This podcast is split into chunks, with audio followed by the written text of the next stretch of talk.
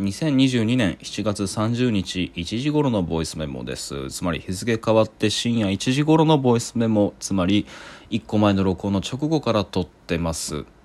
なんで2個目を撮ってるかっていうと1個前の録音のね最後30秒を畳みかけるように喋ったんですけどそうであるがゆえにぐちゃぐちゃぐちゃっとした音差になってしまって聞き直すともうとてもまともにね聞き取れたものじゃなくなってしまってあだったらばまあ最後30秒分撮り直して続きも撮っておこうかなと思い、えー、2個目の録音を撮ることにしましたってわけで、まあ、気になった方は1個前の録音から続けて聞いてみてください。まあ、つってもねあのあっという間に話は終わっちゃうんだけどまあそうなんですよだからあの1個前の録音でも喋ったようにあの0年代アニメーションのあの美少女絵と今の美少女絵っていうのは端的に画力が違うわけですよ。で画力が違って表現力が上がったことであの端的にあの萌え要素の引用と組み合わせで成り立っているつまり東博樹さんが説明したようなデータベースモデル的な作り方にもなってないんですよね。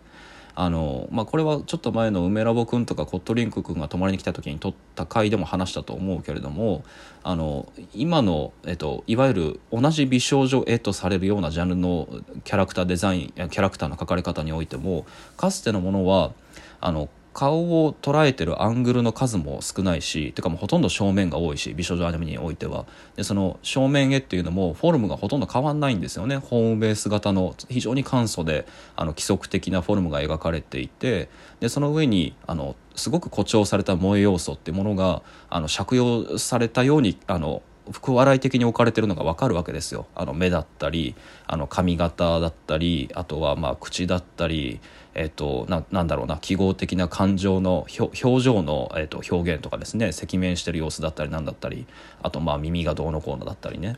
まあ、けれどもあの現時点でのそのアニメや美少女キャラクターのあの絵柄っていうのはもっとこう複雑な形をしているもっと言うと写実的になってるわけですね。あの頭身もそのすごくなんだろうな全体のフォルムがみあの全体のフォルムと立体的なその造形っていうのが想像しやすいものになってるしあの目もちっちゃくなっているし表情筋特にこう頬骨周りの隆起みたいなものもなんとなく影でもうすでに描写されてるようになってるとだから翻って言うならばあのこの10年ぐらいで、まあ、それはインターネット上でのあの描画技術の共有も相まってかあるいはあのネット上での作品発表共有の機会交換の機会っていうのが、まあ、すごく密になったおかげかわからないけれどもあの平均的な画力が上がったことでむしろ翻って見えるのは0年代アニメーションのあのなんだろうな要素の集積とあの引用と借用とであの書かれてるようなあのパターンの集積であることっていうのをああもそのわざとらしく見せるようなキャラクターデザインの在り方っていうのはあの当時まだまだあの各えーと、アニメーターだったり各イラストレーターの画力の格差っていうのが、まあ、露骨であったがためにその画力格差っていうのをマスキングするためにああいうがあのハンコ絵みたいなものいわゆるハンコ絵福笑い絵みたいなものがあの重宝されていたんじゃないかってことがまず一つであること。で、まあ、続けて気になったのは、まあ、後半30秒これ喋ってたことなんですけどあのやっぱり澤田さんに昨日紹介されたあの最近の青年漫画の絵だとかを見ていてもあのキャラクターがほとんどこうモノローグを持たなくなってきてるんですよね。あのまあ、つまりなんだろうな何かキャラクターが内面で考えてたり葛藤してたりっていうモノローグがほとんどなくなってあつまりこう聴覚的な一人称みたいなものから離れてあのこうコマの捉えてる映像っていうのがすごくカメラアイ疑似的なカメラアイみたいなものにちゃんと近づいていってるわけですあのキャラクターが23人集まって喋ってるでその部屋の様子っていうのをいろんなアングルで捉え返すカットするあのカットバックするカットバックする。でその特定のキャラクターの心情みたいなものに一人称的に主観的にフォーカスして過剰にモノローグをなんかこう重ねるってことはほとんどなくてあのほとんどこう実際にその場にこう三人称的に視点的に立ってですねその場の限りで聞こえる見えるものしか拾わないっていうものになってきてるわけですね。だからなんか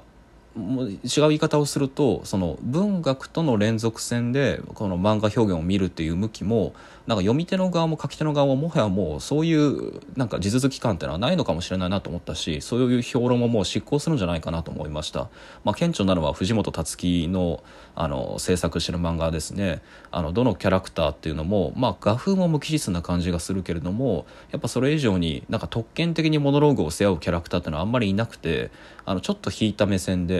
やっぱりこうでそしてこコマが捉えるアングルっていうのも実体的なカメラアイみたいなものを想定して置かれてるような、まあ、非常に計算された遠近法で作られてるようにも見えるしで何よりもその漫画表現全体に関わるそのコマのリズムとか、えっと、そのコマのリズムによって作られる演出っていうのがすごく映像的映像的なんですよね。だからだか文学表現のこう地続きなものとして漫画があるというよりかはもう単純にそのアニメとか映画とかと連続している漫画っていうのがあのなんかそれこそがこう基本的なベースラインにもうついに書き換わってしまったんだなってことをあの覚えました。だからそうねこれはいろんなこと思うんだけどだから今言ったようにいくつか言いましたね。あの画力の向上によって得られることが一点その、えー、特定の要素を引用して誇張された要素の貫通によってキャラクターの身体を成り立たせようとする向きってのが1個消えつつあると。で2個目には、であるからこそキャラクターのその主観的なモノローグみたいなものっていうのが、まあ、1個消えることであのえっ、とねコマが捉えてる世界、えっ、と漫画というページで展開されてる世界っていうのがその字の文とセリフとえっ、と一人称的な語りみたいなものの構成で成り立っている文学表現みたいなものから有利してあの他のこう映像メディアとの連続映像メディアの中のなんか一表現として漫画がいよいよ完全に置かれ直したんだってことを思うっていうのが2点目。でこの1点目2点目を通して、まあ、僕が個人的にやっぱり興味があるのはあのリミテッドアニメーションの表現についてなんですよね。っていうのも僕はなんかあの声が映像に及ぼす作用っていうのをあの考えることがすごく多いしこれまでもよく文章に書いてきたんだけど、まあ、よくよくあの参照する例としてやっぱり日本の手塚治虫が作った「鉄腕アトム」以降の、えテレビアニメーションの極端に動かない、えっと、アニメーションの作り方つまり時間もない、えっと、人手も少ないあけれどもその中で毎週30分の映像で仕上げなきゃいけないとなった時に手塚治虫はあの絵を先週のものを使い回してあるいは絵を極端に止め続けたり、えっと、簡単な動画をひたすら繰り返すっていうことのこの3つの演出を多用することでなんとか視聴に耐えうる、えー、新規の30分の動画っていうのをでっち上げ続けるってことを考えたわけですね。でその時に主に利用したのが声なわけででその3つの演出の中で最も効率よく尺を稼げるのは透明なわけですよで特にキャラクターの顔のアップの透明っていうのはあのその間ボイスオーバーで声をかぶせ続けるとキャラクターが内面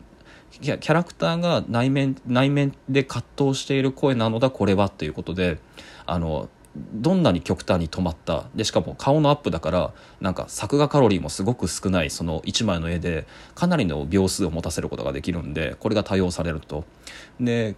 実際にこのボイスオーバーによる内面の葛藤内政の葛藤みたいなものを、えー、極端にその語りの時間っていうのをあの日本のテレビアニメーションっていうのは90年代まで時間を割くことになるんだけど、まあ、それが結局物語の展開にも影響を及ぼすしもっと言うとあの行動をする前に葛藤を内省し行動を終えた後にまた葛藤を反省するっていう、まあ、非常に内省的な主人、えーと、主人内省的なキャラクター像、えーと人格像っていうものも作ってしまうんですよね。まあ、だから商業的な構造からキャラクターの、えー、人格性までもが養成されてしまうっていうのがあのこの透明がもたらしたものなんだけれどもで話を戻すと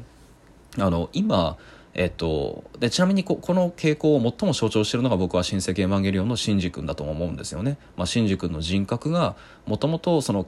画面を間に合わせるのにもやっぱりすごく適したものであることでシンジ君の人格が呼び寄せるなかなかエヴァに乗ってくれないエヴァも乗ったと思ったらすぐ静止しちゃう固まっちゃうみたいな展開っていうのもやっぱりその間に合わせが要請しているものになってしまっている。まあ、これは意図せるせざるにかかわらずやっぱりそういう構造を持ってるものだと思うんですけどで、まあ、戻すとですねあのアニメーションにおいてもやっぱりこういう表現ってどんどんなくなってきてるんですよ。